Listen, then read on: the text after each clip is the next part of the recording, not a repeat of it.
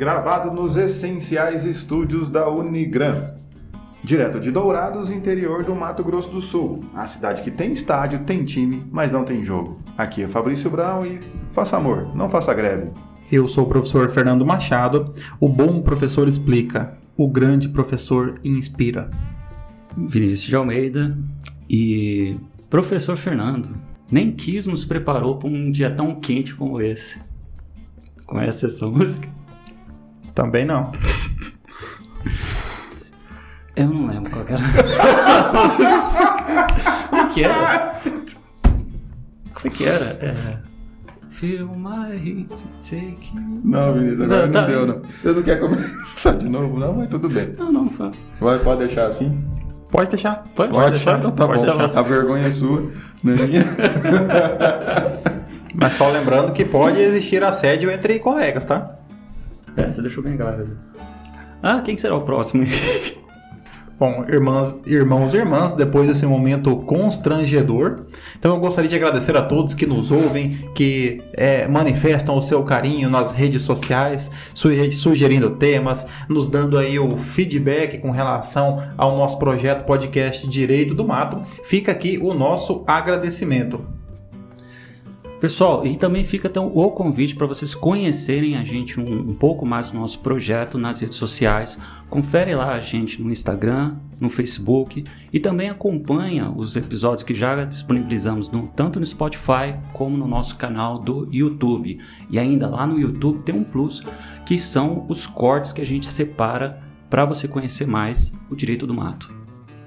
E lembrando vocês que querem ter a nossa maravilhosa caneca do Direito do Mato, que podem mandar mensagem por direct no Instagram, no Facebook ou e-mail para direitodomato@gmail.com, que nós entramos em contato para como que você pode adquirir a sua caneca do Direito do Mato, agora que nosso estoque está renovado. Lembrando que são apenas oito canecas por CPF.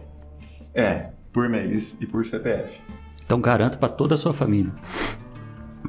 Bom, no episódio de hoje a gente separou uma notícia bem interessante e que está aí chamando a atenção nesses últimos dias. E olha só, os integrantes da União dos Policiais do Brasil, a UPB, formada por ao menos 24 instituições da área da segurança pública, criticaram o governo Jair Bolsonaro e ameaçaram paralisar as atividades nesta segunda-feira, dia 10. Em coletivo de imprensa, os representantes das entidades se disseram humilhados pelo atual governo e afirmaram que Bolsonaro não está cumprindo promessas feitas à categoria durante campanha eleitoral. O principal descontentamento é em relação à aprovação de um trecho da PEC emergencial, que prevê um período de longo congelamento salarial, suspensão de contratações e de progressões na carreira. Policiais que acreditaram tanto que seriam fielmente respeitados, valorizados por um governo, estão extremamente decepcionados, desmotivados e pensando que e pensando o que será dos profissionais de segurança pública durante esses 15 anos, afirmou o presidente da Associação Nacional de Delegados da Polícia Federal, a DPF, Evandir Paiva. Ele esclareceu que não é contra a aprovação da PEC emergencial e admitiu a necessidade do auxílio emergencial, porém, disse que o dispositivo é desproporcional. Se aprovada, a PEC estipula um gatilho para o congelamento de salário e proibição de progressão na, car na carreira e novas contratações sempre que houver decretação de estado de calamidade ou quando a relação entre as despesas correntes e receitas correntes alcançar 95%. Cara, essa notícia aqui era interessante porque vai trazer para a gente dois temas bem importantes. Primeiro, essa ideia da PEC emergencial.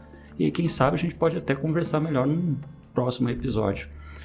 Mas também ele traz a possibilidade, como a notícia meio que quer apresentar, da possibilidade de paralisação das instituições em relação à área da segurança pública, o que chama para a gente o tema da greve, que é um tema que vale a pena que a gente explorar. Então, para a gente começar essa conversa da greve, como é que será que tem que funcionar no âmbito privado? É uma pergunta retórica? Não, não, não é retórica. Não, tá. É, Para falar de greve primeiro, eu acho interessante a gente falar da organização sindical.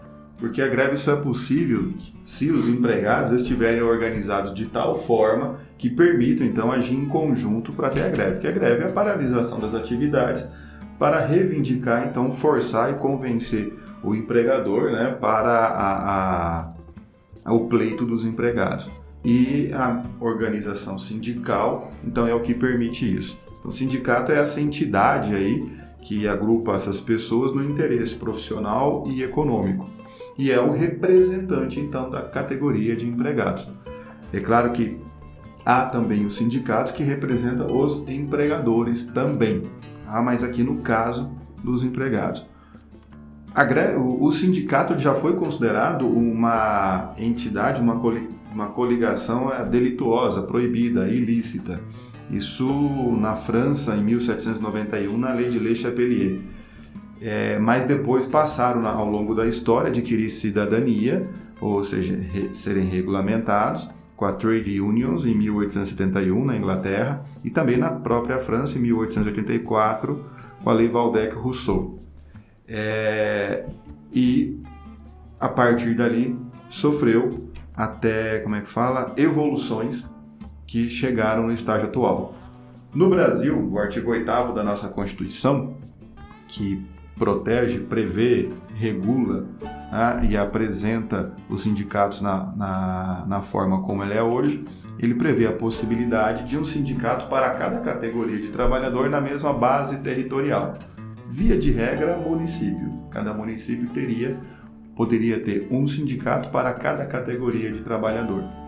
Então, o que daria, esse é o chamado princípio da unicidade sindical, para você não ter uma competição de sindicatos entre si, não ficar um sindicato brigando por filiados, por sindicalizados e buscar a, a unidade dos representados. Aqui, é, o Estado ele não pode impedir a criação. A única coisa que o Estado exige é que, uma vez criado, através da Assembleia desses empregados, ele seja registrado no, no registro de pessoas jurídicas e também no Ministério do Trabalho e cabe ao Ministério do Trabalho fazer esse controle de unicidade de acordo com a base territorial. Tem que ter alguém que vai falar que é, é só isso. Então já tem um sindicato, digamos, dos trabalhadores na área da alimentação. Então é, é, não pode ter mais de um, ou sindicato de professores então, da rede privada já está criado, você não posso criar um outro sindicato. Essa, da, da unicidade aqui. É, a questão primordial, para que, que ele serve então? Para representar os empregados.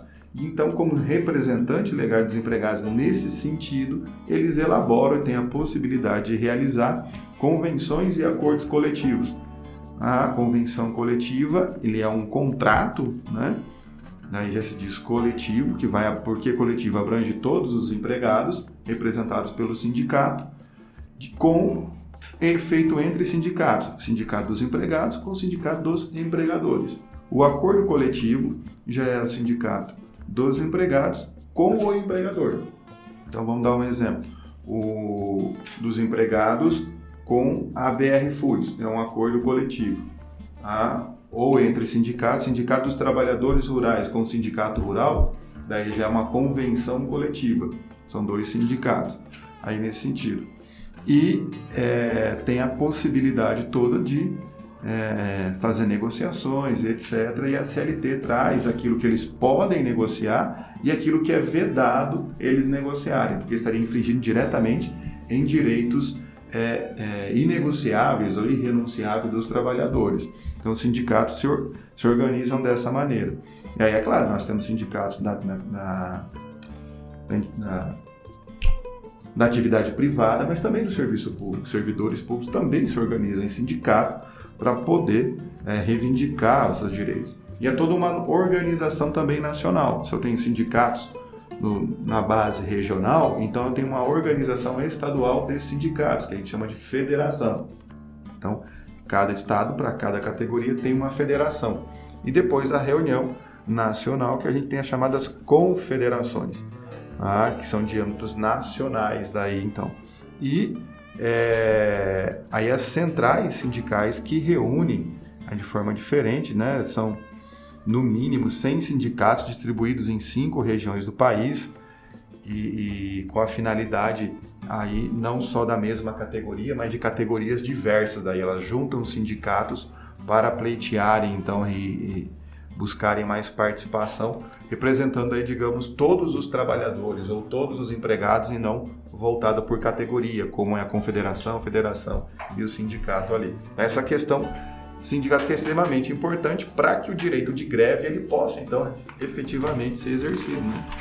É importante lembrar que o sindicato, é pela, até mesmo pela legislação processual brasileira, ele acaba tendo é, legitimidade processual para substituir os empregados em determinadas demandas, justamente com o intuito de proteger o empregado. Então, é, a ideia é, é, o empregado, ao invés de postular individualmente ou de se expor em relação ao empregador, ele pode contar com a proteção conferida pelo sindicato que vai poder, é, em determinadas circunstâncias, representar o interesse do, é, do empregado ali numa, numa ideia de substituição processual. Né?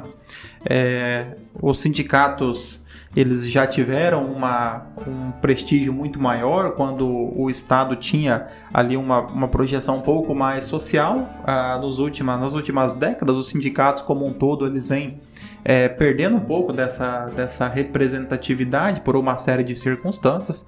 A própria reforma trabalhista ela retirou a obrigatoriedade da contribuição sindical, né, o que os sindicatos acusaram ali de uma forma de enfraquecimento dos sindicatos, porque é, retira aquela contribuição obrigatória de todos os trabalhadores é, um sindicalizados ou não, né, na chamada contribuição sindical, é, que era uma receita importante para os sindicatos. Né?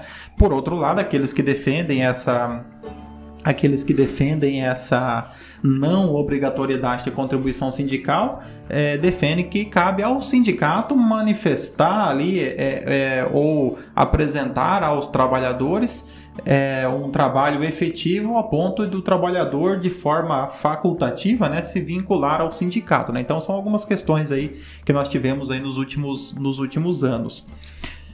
Então, assim, entendendo a ideia dos sindicatos é para trabalhar de forma organizada à vontade de muitos frente ao empregador, ou então frente a um, uma associação de empregadores, né?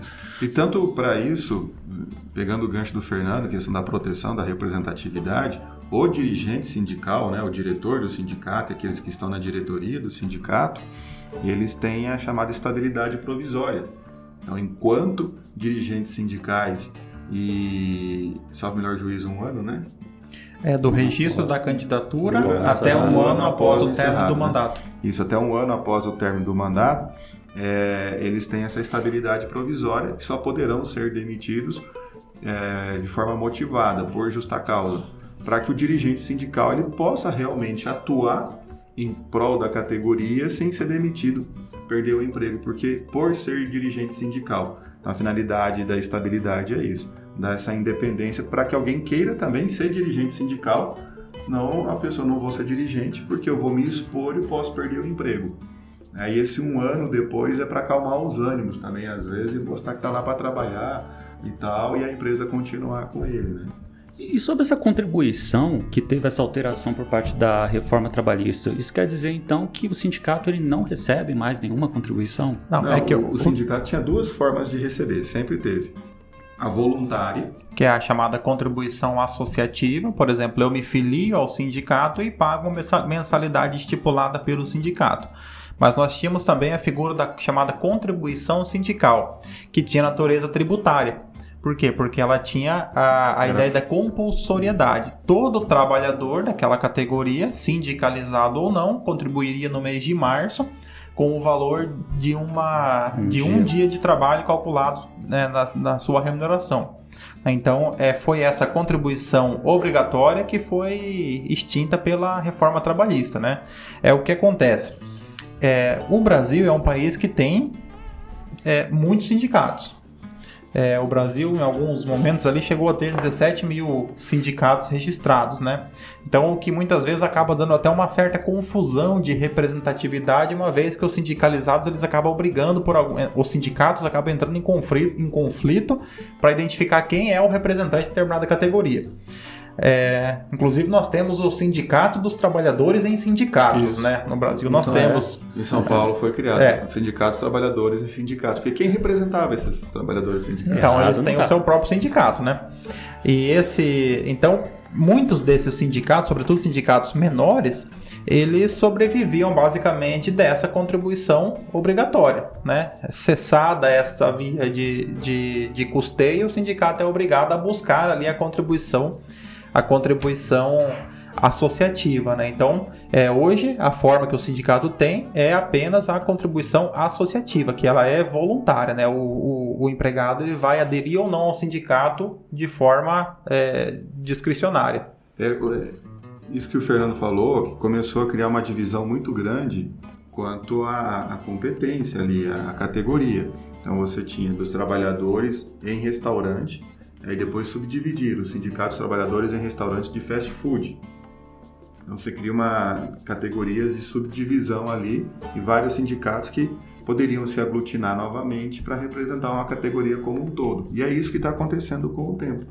Né? Chega um ponto que chega um ponto que, que você já não consegue mais é, identificar qual é a, qual é a, a base representativa, né? Por exemplo, uhum. sindicato, como o professor Fabrício colocou, sindicato dos trabalhadores da indústria, aí depois sindicato dos trabalhadores da indústria alimentícia, alimentícia. depois sindicato dos trabalhadores da indústria alimentícia de itens perecíveis, vamos imaginar aqui, né? O durei é um alimento que não é perecível, né? Não, Mas aí você vai, é, você vai criando outros é, e depois você é, fica de certa forma sem, é, sem identificar exatamente qual é a representação, né? Um ponto e você diminui um pouco também o peso. Você tem uma base grande de pessoas brigando por aquilo, você tem muito mais representatividade, né? E um ponto interessante é que esse princípio da, da unicidade sindical, ele é um dos poucos exemplos é, de norma constitucional que não constitui um direito fundamental. É um desses exemplos, porque está na Constituição. Então, hum. o princípio está na Constituição, que você só pode ter é, um sindicato por base territorial, mas é uma, é uma regra desprovida de conteúdo é, fundamental. Ela não, ela não reflete nenhum tipo de. de se, se não tivesse na Constituição, não faria falta. Se você, é, se você retirar, retirar da Constituição, ele não prejudica, por exemplo, o direito do o direito do empregado de ser assistido por um sindicato, né? Ele tem o direito de ser de ser representado por um sindicato. Aí nós temos um conteúdo de, do direito social. Mas a unicidade por base territorial não tem esse, esse valor né, hermenêutico aí de princípio fundamental. Como Jorge é, Miranda dizia, não tem o espírito da Constituição. Que lindo, hein? Você tá inspirado hoje, né, Vinícius? Hoje eu tô, cara. Eu é, só, tá. só tô nas referências. Tá diferente. Mas o, o, o, Até esqueci que eu ia falar agora. Não, então, é, essa introdução. Me parece que deu match no time. essa introdução aí é, sobre a, a, ideia da representatividade por parte dos sindicatos é interessante porque a gente está querendo falar de um direito coletivo, né, aqui do trabalho, que é a questão da greve. Como é que funciona a greve no direito do trabalho? É comigo então de novo? É comigo, né? Essa parte estava no roteiro escrito, é com o Fabrício. Não, o, o direito de greve é para o direito de trabalho, no direito administrativo também para o servidor público, ele decorre lá na Constituição garante o direito de greve. É garantido ao trabalhador o direito de greve. A questão é que o direito de greve também não é assim, que todo trabalhador pode parar a hora que quer, do jeito que quer. Então tem e a greve ela deve ser, então assim, motivada. Tá? E o que é a greve? Na verdade, a greve é a paralisação né, dos empregados da atividade econômica ali é, do empresário para usar isso como instrumento de barganha em face daquele que detém o poder econômico da empresa. Então, é, que paga os salários. Então, você paga o salário, a gente trabalha, você precisa do nosso trabalho. Então, uma maneira de fazer é forçar a que pare para ouvir nossas reivindicações é parar de trabalhar. Se a gente não trabalha, você não consegue produzir. Se você não produz, você não consegue obter o, o seu lucro. Então, esse é um instrumento de barganha. Então, e pensando justamente naquela ideia também de que se é, é, de que a empresa não teria como, por exemplo, punir ou demitir todos os empregados daquela, daquela empresa. É, né? o custo é muito alto que ele precisa negociar. É, então a ideia justamente é a força do coletivo, né? Já diria o Cicred que coopera cresce, né? Então a ideia é que todos é, reunidos, o empregador ele não tem outra alternativa senão é, é sentar para negociar. Né? A, a, ideia da greve é um instrumento é, de forçar o, o diálogo. Né? Você está recebendo alguma coisa por fora do secreto, que já é o segundo episódio, nós não estamos sabendo. É, está. Eu não estou, mas seria Fazendo- interessante, né? É, que, não, a, mas daí você tem que que jogar. a cooperativa. Se é uma cooperativa, todos Tá- é, é, todo mundo é. tem que crescer, Fernando. Então vamos fazer aqui o apelo é, uma para a aí. cooperativa Sicredi Centro-Sul. Se quiser nos ajudar, nos ajude com qualquer valor, né? Não, ajuda É. a fazer. A gente põe o secreto de um lado e o jeito do lado do outro na caneca, não podemos, tem problema né? nenhum. Então aí qual- qualquer coisa o Pix é inbox, né? Tá? Bom, então a, a questão da greve, como o Fabrício comentou, essa ideia de barganha, essa, essa ideia de negociação, então ela tem que ser trabalhada de uma forma bem delicada. É qualquer serviço que pode fazer, se- é, qualquer atividade, qualquer empregado que trabalha em determinado ramo pode. Olha, mais ou menos, né? É qualquer serviço, mas tem os tais serviços essenciais. Aí o problema é, né, que agora na pandemia nós vimos Tudo que, os, é que os né? decretos que estabelecem como. Eu acho que talvez o que pet shop não é essencial, eu não, não sei dizer o que não seria essencial é nos, nos últimos decretos, né? Pelo menos que nós observamos aqui a nível estadual e municipal, é, É. praticamente tudo era essencial, né?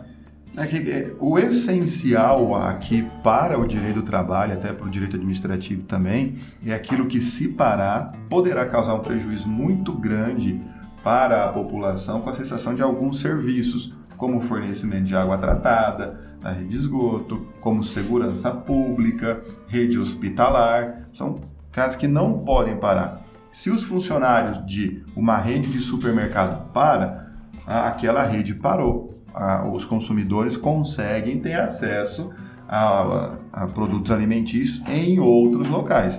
Então, é, é- é necessário fazer isso. O que de certa forma é um contrassenso, né? Porque você não pode parar uma atividade essencial. Mas se parar uma atividade que não é essencial, também ninguém sente falta, então não, aí não acaba não tendo o tem efeito porquê- de, de forçar não a empregação. Né? Se Nós todas aquelas atividades pararem, daí dá problema. É, nós temos aí um. Não, e é muito assim, ó, exemplificando aqui, que podem ser chamados indispensáveis ao atendimento das necessidades inadiáveis da população. Água, eletricidade, gás e combustíveis, hospitais, farmácias e funerárias, funerárias parar, né, alimentação e transporte público, esgoto e limpeza urbana, telecomunicações, controle de tráfego aéreo, esse não pode parar mesmo, processamento de dados em serviços essenciais, compensação bancária, equipamentos e materiais nucleares, Isso, pelo amor de É. Deus, não para. Senão vira um É, Chernobyl. e também, né, mesmo em qualquer empresa, no caso de perigo de deterioração irreparável de bens ou equipamentos da empresa. Esses têm que manter atendidos pelos grevistas. Ah, tem, às vezes a empresa tem algum equipamento, etc., que ele não pode ficar parado, tem que ter manutenção constante. Então, mesmo no movimento de greve, o- o- eles têm que se organizar para manter funcionando. Tá? É, essa questão desse atendimento aí faz a indicação dentre os trabalhadores ali no sindicato, junto com a empresa, e mantém 50% dos empregados, tá? dependendo da natureza do serviço envolvido. Então, às vezes, para o pessoal da- da- do transporte público, mas fica metade trabalhando, o que já bagunça com tudo. É, um ponto importante, por exemplo, é no caso dos, dos bancários. Há anos atrás, era comum que determinado período do ano, Uma vez você- por ano. uma vez por ano, quando havia ali a, a database do sindicato, havia aquele movimento de greve dos bancários, né? É, com a, hoje, com o protagonismo da, da tecnologia e os serviços e os serviços é, por aplicativo, internet banking, então hoje já não, não se verifica mais a greve porque ela não tem mais o mesmo efeito, né? É, no sentido de, de causar ali um certo transtorno controlado na, na população de forma a dar visibilidade para aquele movimento grevista, né? Então, porque o objetivo da greve justamente é esse, ele, ele para é, determinada atividade com o intuito de forçar uma negociação, né? Cara, o interessante disso aqui é que mostra que nenhum direito é absoluto. O STF já tem decisões onde ele considerou a greve como um direito natural, inclusive. Não é o Estado que lhe concede, é uma coisa que é inerente por parte de toda uma classe de trabalhadores. Entretanto, é aquela lógica que a gente prende no direito. Nosso direito se encerra quando começa o direito do outro. Daí você tem esse, esse, essas, essa lista de atividades essenciais justamente para isso, porque senão representa uma abusividade de direito. Quem está fora do, do rolê acaba sendo ficando prejudicado, no caso a população, né? É, aqui, aqui nós poderíamos já fazer aqui o, o, o link né, com a questão do servidor público. É, no caso do serviço público, nós temos um diferencial, que é o princípio da continuidade do serviço público. Então, o serviço público como um todo ele não pode parar.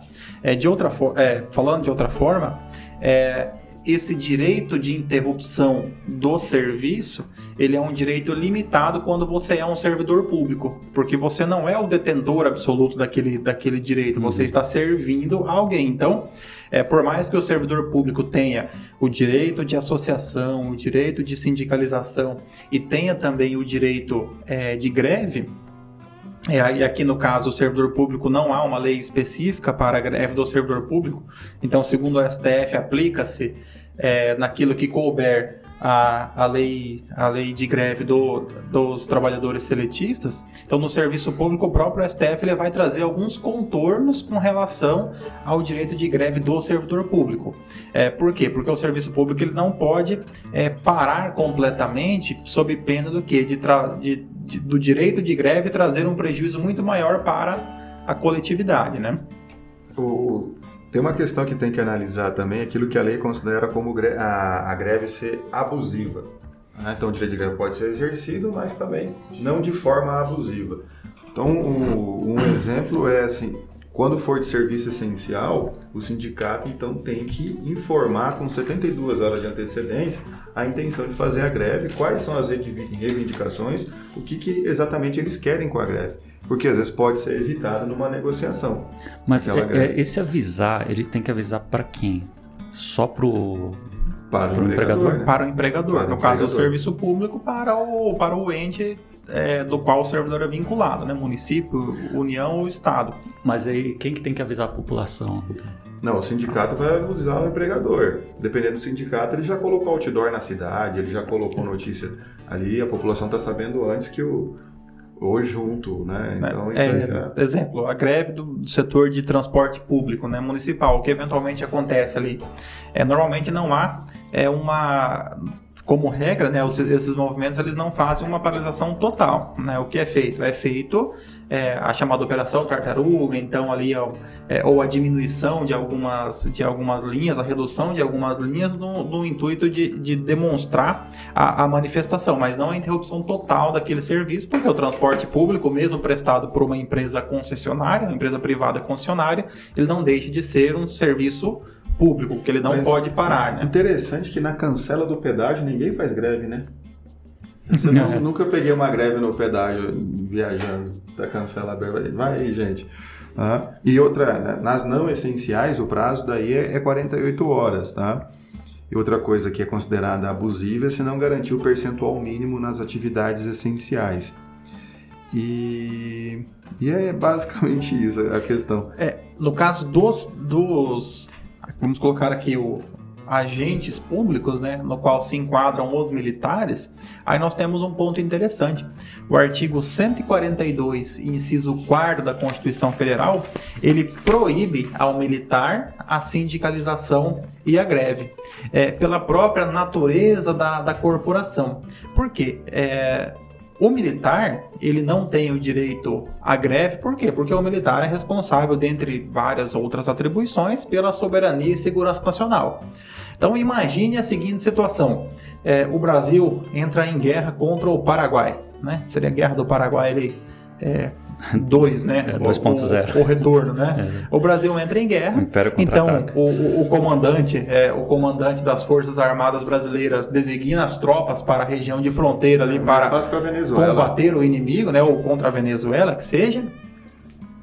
É, e os militares dizem: é, nós não vamos, estamos de greve, queremos um reajuste de 5,2 né, para suprir aqui é, acelera a, aí que o negócio né, tá feio. Ou, ou, queremos novos, queremos novos uniformes, né? Então não vamos para considerando os tempos atuais, não me impressionaria se tivesse essa greve. Contra o assédio moral do, é, dos comandantes. Um, né? um outfit novo. então, nós, então nós temos aqui uma, uma questão que a própria natureza da atividade ela é contrária ao direito de greve. Né? Então, para o militar, a greve não só ela é proibida, né? tanto a sindicalização é, quanto a, a greve são proibidas, como constitui crime. E é um dos crimes mais graves de um militar é o crime de motim, né? Os militares amotinados ali constituem por quê? Porque ele desvirtua toda a própria organização militar desde aí do, do Império Romano, né, ela tem como característica a, a rigidez na sua hierarquia, né? Isso. Não cabe ao, ao militar contestar, né? É, imagine ali é, é, o, professor, cumpre ordem. professor Vinícius, né, que nos confidenciou aqui que tinha o sonho de ser um militar, né? É, inclusive, ele, ele, ele tem um uniforme que ele usa eventualmente ali. É, imagina o, o, seu, o seu comandante ali é, do pelotão lhe aplica uma ordem e você diz: Eu acredito que você está enganado, não vou cumprir essa ordem, né? Eu tenho direito. Né? Eu tenho direito de não pintar esse meio fio ou de não cortar essa grama, né? Então, claro que seria ali uma ameaça a toda a organização, a dinâmica militar, né? Até o texto constitucional ele vai mencionar os dois princípios que regem as Forças Armadas, né? Hierarquia e subordinação. É, aí no caso do militar, né, o artigo 149 do Código Penal Militar, ele tipifica é, o crime de... ele vai tipificar o crime de motim, né? Que é um crime bastante bastante grave, né? Inclusive com aumento de um terço, é, reclusão de 4 a 8 anos, com aumento de um terço para os cabeças, né? Então aqueles que são os líderes do, ah, do movimento é, do motim ou da revolta dos militares, né? Revolta seria o motim armado, né? Então ele também tem um aumento considerável na penalidade devido justamente à gravidade é, do, da, da, greve de um militar. Aproveitando é. essa temática dos militares, é, também é bacana trazer uma decisão do STF, onde ele fala que a vedação à greve também se estende a todos aqueles que atuam de forma direta com a segurança pública. Então, por exemplo, guarda municipal, que inclusive foi de onde surgiu essa decisão do STF, guarda municipal não pode exercer o direito de greve, porque isso afetaria toda, toda a ideia de segurança pública. Até interessante, tem um voto, que eu não me recordo quem que, qual ministro que proferiu, mas ele disse assim: se, se a gente admitisse isso, seria admitir o próprio Estado entrando em greve. E isso viraria anarquia, que representaria então fragilidade para todos o para toda a coletividade. Os anarcocapitalistas já estão achando uma ideia boa. Só que, só que voltando um pouquinho lá no, na parte do CLT, tem uma coisa que eu, eu sempre tive uma certa curiosidade. O que, que é lockdown? Como é que funciona isso? Lockdown? Local, lockdown não. Ei, cara. É pandemia, pandemia. pandemia, pandemia. Lockout. Que é lockout? Lockout seria a greve do empregador. Ah, o empregador paralisar suas atividades para frustrar a, a, a, intenção dos empregados fazerem a própria greve. Ele mesmo paralisa. Eu acho massa esse nome para esse nome de banda. É, o que foi. o, que, o que aconteceu ali de certa forma, ou pelo menos houve ali na, com a, em relação àquela greve dos caminhoneiros. Né? É, houve várias denúncias de lockout, é, né? Que seriam que... as empresas paralisando as atividades, né? Com o intuito ali de, de, de dar peso ao, ao movimento. É, mas a, o lockout, o 17 é vedado porque seria para frustrar uma negociação com os seus empregados. Então seria a empresa parando tudo para prejudicar os motoristas. Ali a empresa estava meio que junto com os motoristas para forçar uma, uma, uma política por parte do Estado. E fica todo mundo agora com medo dos motoristas. Se eles pararem de novo e etc. Como é que faz para comprar gás e combustível e carne?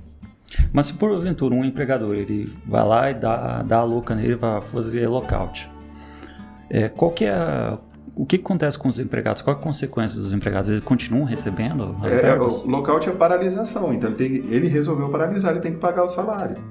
Ah, ele resolveu paralisar, então não é, como é, não é suspensão do contrato de trabalho, não é nada. Ele tem que fazer o pagamento normalmente disso aí. O, o, o no nosso direito, a gente tem ah, bastante diferente exemplo, do direito americano, os sindicatos lá, eles se organizam de tal maneira que eles têm, esqueci o termo, que nem vou tentar falar, um fundo de greve. O sindicato, ele, a, a, o que ele arrecada dos seus sindicalizados é para formar um fundo de greve. Porque quando o empregado lá não vai trabalhar, né, ah, ele não recebe o salário e ele está de greve. Então o sindicato ele monta um fundo justamente para pagar uma ajuda de custo para os grevistas poderem continuar em greve. Então, eles montam um fundo para isso. Daí os grevistas têm a possibilidade né, de não ficar na miséria, ali sem receber nada, poder pelo menos pagar sua alimentação, seu aluguel e tudo durante o período grevista. É interessante porque no caso dos servidores públicos, é, o STF já decidiu que o servidor público, quando faz a greve, é, deve ser descontada a remuneração dos dias da paralisação salvo se essa paralisação for ocasionada por um ato ilegal da própria administração pública. Exemplo. Então imaginamos ali que os servidores públicos eles querem um reajuste, né? O servidor público ele sempre quer algum tipo de reajuste, né? Aqui no caso da que dá origem aqui ao nosso debate, a questão dos da, da, dos servidores de segurança pública, que dizem que não seria devido ali a, a, o congelamento dos salários de, desta categoria, né? É aquela máxima, né? Farinha pouca, meu pirão primeiro, né? Cada, cada grupo defendendo ali os seus interesses. Então, se o servidor público ele decide, é, ele decide suspender as suas atividades em um movimento grevista para reivindicar um reajuste salarial, então o Estado deverá descontar os dias que ele não trabalhou. Então, por isso que essa, a greve deve ser muito bem é, organizada do ponto de vista das lideranças sindicais, considerando que o servidor ele, ele, ele terá descontados aqueles dias. O STF já confirmou que isso é lícito para o Estado descontar. A regra é, não prestou, não realizou a sua função, que é prestar o serviço público, desconta-se os dias da paralisação. Então, quando a gente vê, por exemplo, aqueles movimentos de greve dentro do serviço público com um certo teor político, ele acabaria entrando nessa regra, na possibilidade de desconto. Exato. E, e, salvo, exceto, né, se é, for um ato ilegal da própria administração pública. Por exemplo, é, os trabalhadores de determinado serviço público estão sem receber salários, eles paralisam suas atividades. Aí não seria devido, por quê? Porque o que motivou a paralisação é um ato ilegal da administração pública. Ou, por exemplo, os trabalhadores do hospital universitário de determinado estado, eles não receberam equipamento de segurança para poder trabalhar ali no enfrentamento da Covid e paralisaram. Nesse caso, aí não é lícito desconto, por quê? Porque o movimento justamente é para que o Estado cumpra suas próprias obrigações. É, é, na questão dos trabalhadores, né, o empregador ele não pode demitir os grevistas, né, não pode rescindir o contrato e também não pode contratar substitutos né, se os empregados se organizarem em equipes para manter a essencialidade do serviço ali, em qualquer um. Então ele não pode contratar substituto. Mas se eles parar todo mundo, o empregador pode contratar substituto. Se for considerada a greve abusiva, né, o, há meios na Justiça do Trabalho para você provar isso, aí inclusive justifica a demissão do dirigente sindical, porque provou a abusividade a ilegalidade da greve. Então ele infringiu aquilo que ele deveria proteger, que é o direito de greve, e aí justifica a demissão para evitar, é, são questões para evitar o abuso do exercício do direito, né? Assim. Bom, aproveitando que o Fernando estava falando sobre o, a possibilidade de desconto da, do movimento de greve dentro do serviço público, também é interessante falar que para o STJ, nesse tipo de situação, na hora de descontar da remuneração do servidor público, é possível fazer o desconto em vias administrativas ou então em vias judiciais. É, o que não pode, segundo o STJ, é que o desconto ele seja feito em parcela única.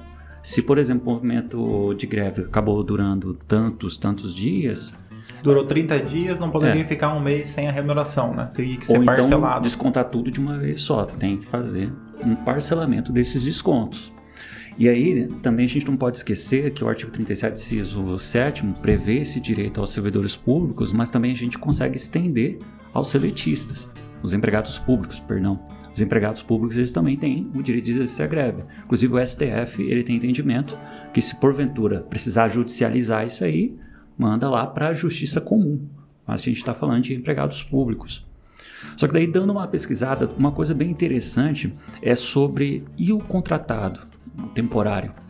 Será que esse cara pode fazer greve? Contratado do serviço público, é, né? O que ele é... ele é... o contrato temporário, né? É, que é para excepcional interesse público. Excepcional interesse público e tal. Isso não pode. Então, isso eu estava pesquisando, tem um julgado, nem julgado, é um processo do STJ que, na, cara, é tão antigo que era o tempo que o Teorio Zavascki estava ainda lá. O, o ministro, ex-ministro do STF. E era contra o IBGE. Só que daí, antes de decidirem se o, o temporário podia, porque eu também acho que não, já que ele é contratado pelo excepcional interesse público e pela... E é temporário o contrato é, e em decorrência da falta de servidor nesse sentido, não poderia. Mas quando era para decidir, o BGE fez acordo. Ah, e acabou. Melhor. Ficando. E aí fica então como um tema de monografia aí. Ó, É. duas sugestões hoje. Primeiro, se você for fazer uma banda, coloca o nome de lockout. E segundo, se for fazer um tema de monografia, possibilidade de greve É que o, o contratado, ele, ele- o contratado ele tem tempo certo, né? é determinado o tempo de contrato dele e as regras são previstas no edital lá de seleção que ele foi selecionado e no contrato dele. Então, é, é- é essa a regra do contratado. E é interessante a gente falar aqui, para quem está nos ouvindo, que quando a gente fala de trabalhador da iniciativa privada, a gente vai buscar sempre a justiça do trabalho. Quando a gente fala de servidor público, dentro de toda a categoria ali, empregados públicos, a gente vai falar de justiça comum. E traduzindo justiça comum, para quem faz aqui que é a mínima ideia, seria a justiça estadual, né, para os trabalhadores vinculados ao município ou ao estado, e a justiça federal para os trabalhadores da, da União. Então, são entes justiças diferentes para julgar a mesma coisa. Né? A emenda constitucional de 2004, né, ela tentou unificar essa questão toda de todos os trabalhadores na Justiça do Trabalho, mas por uma ADIM movida pela Associação dos Magistrados da Justiça Federal e da Justiça Estadual, eles reverteram esse, esse texto constitucional e ficou na competência da Justiça Comum Residual. Então, detalhes interessantes. Bom, chegamos ao final de mais um episódio do Direito do Mato. Uma rica discussão aqui sobre o direito de greve. Certamente, quando for abordar esse assunto para os meus alunos, eu vou indicar como, é, como, Referência. como uma né? referência obrigatória, né? Uma questão específica valendo quatro pontos na média, justamente que com relação ao nosso episódio do Direito do Mato. É, o professor de Direito Coletivo do Trabalho, professora professora, já pode jogar É. esse, esse é, episódio lá para os alunos e salvar umas horas a aula. É, se nós estendermos um pouquinho, mais dá 50 minutos e uma hora a aula certinha, né? Mas aí não, não, não, não seremos tão maquiavélicos a esse ponto. A gente põe a musiquinha no final. Então agradecemos mais uma vez a todos que nos ouvem. Fica aqui o nosso convite para que você eh, nos acompanhe, para que você nos siga nas redes sociais, né, professor Vinícius? E pessoal também fica à vontade de fazer sempre sugestões, podem trazer temas para a gente, a gente sempre está aberto. Inclusive, é, já teve até um acadêmico nosso que encaminhou um tema bem interessante que a gente está trabalhando aí para poder trazer nos próximos episódios. Qualquer dica, sugestão, estamos sempre abertos. Para isso, conheça a gente nas redes sociais, confere lá no Instagram, no Facebook e também acompanha esse episódio e os demais lá no Spotify e YouTube. Falei Spotify. Ah, é Spotify, mas tudo bem. Igual que é podcast. É, pessoal, se vocês quiserem comprar nossa caneca, reiterando, manda um e-mail pra gente, direitodomato.gmail, manda um direct no Instagram, no Facebook, compra nossa caneca, ajuda nós é, a divulgar a nossa marca, o nosso produto, se inscreve no YouTube, clica no sininho, isso ajuda a gente a divulgar cada vez mais os nossos vídeos, nosso episódio, o nosso trabalho e que as pessoas tenham a- acesso ao conhecimento. Tenham todos uma ótima semana, um grande abraço e sejam felizes.